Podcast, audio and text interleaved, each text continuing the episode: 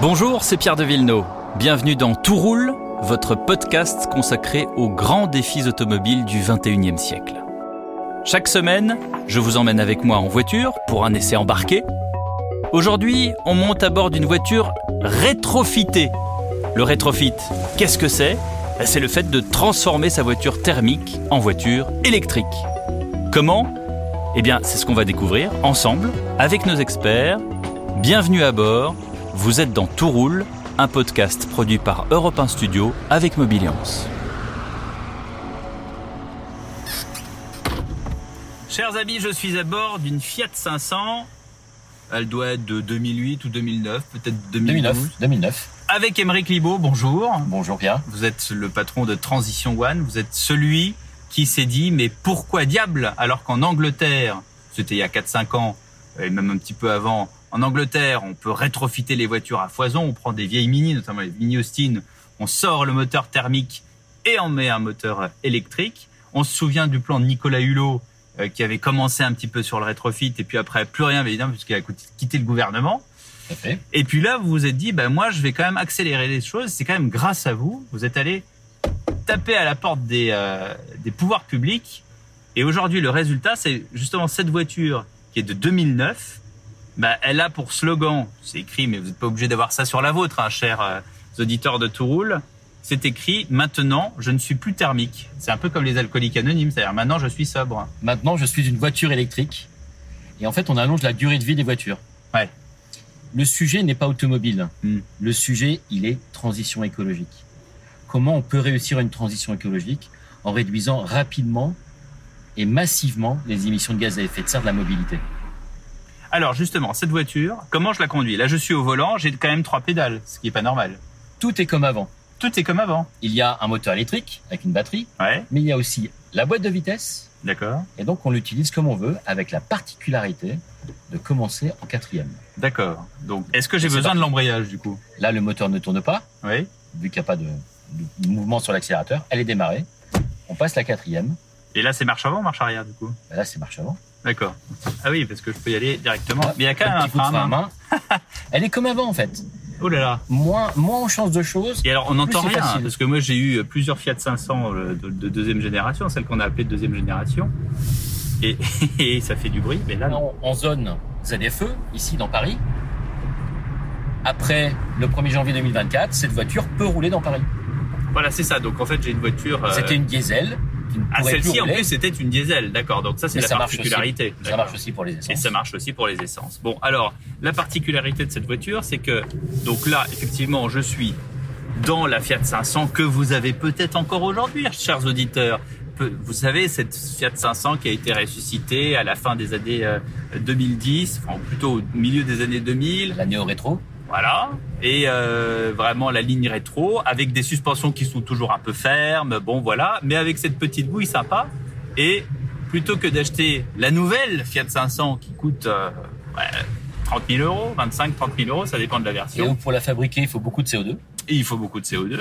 Et ben là, du coup, on peut se retourner vers Transition One qui vous transforme votre ancienne Fiat 500 pour combien d'argent? Après les primes, Ouais, avec les primes intégrées, ce sera à partir de 5000 euros. voilà. Donc parce qu'il y a euh, combien de primes? Qu'on sache tout? Alors, il y- a des primes qui vont évoluer. Il y a les primes des régions qui vont s'ajouter aux primes de l'État. D'accord. Notre prix industriel, euh, après les premières, euh, les premiers mois de production, on va arriver entre 7 et 8 000 euros. Et, et les primes, en fait, vont nous emmener à ce prix de, de 5 000 euros. D'accord. Donc là, on se retrouve quand même avec une autonomie de combien? 100 km. Alors, c'est Plus, 100 kilomètres, beaucoup oui. plus en environnement urbain. Parce que là, on arrive à un carrefour, l'accélérateur est lâché, on recharge la batterie. Et la régénération. Ah, il y a le système, ce qu'on appelle donc- communément la dynamo, quoi. C'est ça. En, en- sur une nationale en continu, quand moi je fais Orléans-Paris, bah, je m'arrête à Montlhéry pour recharger. J'ai 100 km. D'accord. Euh, après, en environnement urbain, on fait facilement 140 km. Et alors, souvent, on dit euh, le rétrofit, c'est très bien, mais euh, on change le moteur. Mais une voiture qui a là euh, 147 911 km, comme celle-ci, Donc pratiquement 15 000 km en, en électrique. voilà, euh, cette voiture-là, euh, on a, est-ce qu'on a changé les freins? Est-ce qu'on a changé euh, Les, organes les, restent- les suspensions. Pour le rétrofit, on ne change rien d'autre que la motorisation. Ah oui, c'est ça. Donc vous retrouvez, euh, on fait du, du neuf avec du vieux, comme on dit. C'est de l'économie circulaire. Bon. Donc le, le succès du rétrofit, c'est de dire on a les mêmes fonctionnalités. Là, on, on modifie en termes de fonctionnalité un peu l'autonomie. On a les mêmes fonctionnalités. S'il y avait le chauffage, bah, il y aura le chauffage. Mm. S'il y avait la clim, il y aura la clim.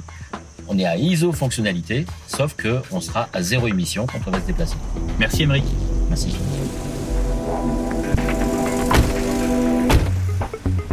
Bon, voilà, j'ai rendu euh, sa petite citadine rétrofitée à Émeric Libaud. Et pour en savoir plus, nous allons accueillir en studio un expert du rétrofit. Il va tout nous expliquer. Bonjour Stéphane Vimez. Pierre de Villeneuve, bonjour. Patron du Méhari Cassis Club, vous transformez des Méhari, des deux chevaux en voiture électrique. Vous avez donc un, un rôle à la fois patrimonial, puisque vous maintenez en vie euh, des modèles historiques de la production française, et puis écologique, puisque désormais elle roule en mode zéro émission. Oui, tout à fait.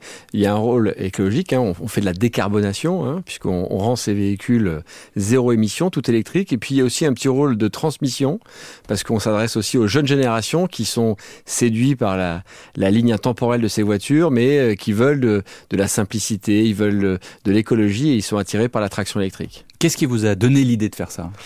Bah écoutez, la première idée, elle vient de la Méhari. C'est une voiture de bord de mer. Euh, c'est une voiture qui est proche de la nature et elle avait tout pour euh, y être parfaitement euh, impliquée. Sauf que euh, elle avait ce moteur qui était à la fois bruyant et polluant. Et de la passer à l'électrique, c'était vraiment euh, la belle idée. Et ça a été euh, difficile, tout le process des homologations? Oui, c'est un chemin. Alors surtout la première fois, hein, c'est un chemin long, euh, tortueux. On comprend pas toujours. C'est c'est un système qui est fait pour des grands constructeurs. Et c'est sûr que quand on arrive petit opérateur, euh, il y a il y a cette marche à franchir. Mais aujourd'hui, ça va beaucoup mieux parce qu'on a une bien meilleure compréhension euh, de ce qu'il faut faire. Et surtout, on a un cadre euh, légal, hein, puisque euh, Depuis quelle année à peu près? Eh ben depuis avril 2020, Mhm. euh, bon, on se souvient tous, on était euh, en avril 2020. Pour beaucoup de Français, c'était à la maison. Alors euh, aujourd'hui, euh, ça veut dire que le business model, euh, contrairement au, à l'achat traditionnel qui est marque par marque, encore on achète aujourd'hui une Peugeot, une Renault, une BMW, une Mercedes, etc. Vous, euh, vous diriez que le rétrofit, c'est il y en a un qui fait les populaires, il y en a un qui fait les anciennes, il y en a un qui fait les motos, il y en a un qui fait les utilitaires. Aujourd'hui, on raisonne pas comme ça. Euh, L'analyse qu'on a du marché, c'est vraiment la logique euh, de l'usage. C'est-à-dire que on réfléchit en disant, euh, on a une cible, par exemple, pour certains les, arti- les artisans commerçants qui vont être en bordure des LFE, qui ont dans leur flotte des petits, Les des zones à, des- à faible émission. les hein. zones à Ouais. faible émission. Euh, ils ont des petits utilitaires, des moyens utilitaires, et donc d'ici 2-3 ans, ils vont devoir les passer électriques. Ouais. Et souvent, ils se retrouvent avec des utilitaires anciens et ils n'ont pas l'argent hein, pour acheter un utilitaire euh, nouveau, électrifié, euh, qui coûte euh, au bas mot 40 000 euros. Exactement. Ils n'ont Mm. pas l'argent. euh, les constructeurs n'ont pas forcément la disponibilité parce que c'est, on voit bien que Bah, c'est compliqué de les produire en neuf. Donc il y a, il y a un vrai euh, besoin d'une solution complémentaire que peut apporter Retrofit. Et pour ces artisans commerçants, ils ont parfois des aménagements au sein de leur véhicule qu'ils n'ont pas envie de reprendre à zéro dans un véhicule neuf. Alors justement, on parlait d'argent, ça coûte combien la voiture rétrofitée Aujourd'hui, euh, ça coûte en fait en fonction de, de l'énergie qu'on va embarquer dans le véhicule parce que c'est ce qui dimensionne le coût du kit, c'est évidemment le pack batterie qu'on Mm. installer. hein. Ça Plus reste- elle est puissante, plus elle est chère. Oui, c'est la- réalité de, de la mobilité électrique. Ouais. Euh, Toute la chaîne de distribution en fait. hein. Exactement, mais 20 ou 30% ou 40% du prix de revient, il est porté par la taille de la batterie. Concrètement, je veux faire rétrofiter ma deux chevaux ou ma Méhari, ça coûte combien chez vous? Aujourd'hui, ça coûte 14 000 euros. 14 000 euros pour une voiture Pour tout le rétrofit ou? Pour la fourniture et l'installation du kit de conversion, puisque la voiture, vous l'avez déjà. Je reviens à l'exemple de mon artisan. hein. Hmm. C'est que lui, il est déjà possesseur de sa voiture, euh, il l'a largement amorti, et le principe de la conversion, c'est qu'on lui dit, t'as pas besoin de racheter une voiture, tu Ouais. n'as pas besoin de tu lui mettre à donnes la une deuxième vie Exactement. 14 000, mais c'est avec les bonus ou... Non, c'est avant. Et donc, c'est Donc là où- après, ça fait quoi? Bah, en gros, le- la prime à la conversion, c'est entre 2500 et 5000 euros. Donc, euh, dans la meilleure des conditions, c'est 9000. Et 2500, 5000, c'est quoi le C'est delta? fonction du revenu euh, de la personne qui euh, fait la demande de, Hmm. de la conversion. Mais d'ailleurs, j'ai une question un peu vache pour vous, mais la, la- la deux chevaux et la Méhari, c'est c'est dommage de mettre un moteur électrique, non? Enfin, ça... On aime bien quand même, c'est... Alors, je, vais, je vais retenir, j'espère qu'on a bien enregistré ce son parce qu'on va pouvoir le synthétiser. Et le proposer. non, en, gros, aujourd'hui, alors on a effectivement euh, des clients traditionnels qui, regrettent la disparition du moteur. Alors, euh, je dirais que eux souhaitent conserver leur véhicule, mais on en a d'autres qui sont attirés par euh, l'aspect électrique, le confort qu'il procure, la, maintenance beaucoup plus simple. Qu'est-ce que vous dites à ceux qui disent, en fait, on change le moteur, Mais tout le reste, bah, ça reste les, embrayages, les pièces, les, les suspensions d'avant. Et donc, du coup, on continue à rouler avec une voiture qui est euh, qu'à un quart? Alors, si on prend le cas de notre voiture, on peut le considérer comme ça, mais aujourd'hui, il y a un tel attachement à la sensation de conduite qu'elle procure.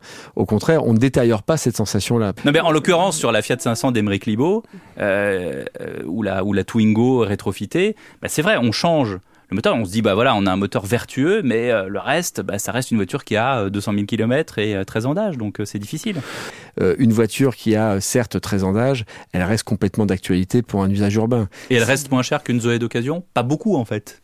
C'est là où on peut se poser la question de savoir est-ce que je rétrofite ma Twingo qui a 13 ans ou 14 ans d'âge, ou est-ce que je prends une Zoé d'occasion qui maintenant sont de moins en moins chères, il faut le dire. Non, c'est vrai. Le, en fait, l'enjeu, il est vraiment à l'accompagnement que les pouvoirs publics vont mettre sur Retrofit. On a, euh, on a encore une jeune filière. Euh, elle est née, comme vous l'avez dit, pendant le Covid, donc on a perdu 18 à 24 mois dans la promotion de cette solution. Aujourd'hui, on a un gouvernement euh, qui est très orienté sur la transition écologique, qui a compris que les constructeurs automobiles ne seraient pas la seule solution parce que sinon on aurait une décarbonation qui va prendre 30 ans. Et donc il faut des solutions complémentaires. Le rétrofit en fait partie. Ça veut dire que c'est pas fini. La, fin du livre n'est pas écrite. Il y a encore des chapitres du rétrofit ah qui vont arriver. Je, je dirais même qu'on vient juste de faire l'introduction parce qu'on espère que le gouvernement euh, traduira euh, par des faits un soutien fort à la, à la filière rétrofit. Merci beaucoup Stéphane Vimez. Merci Pierre. Vous venez d'écouter Tout roule, un podcast Europe 1 Studio avec Mobiliance. La production est signée Sébastien Guyot, la réalisation Xavier Joly. À très vite pour un prochain épisode.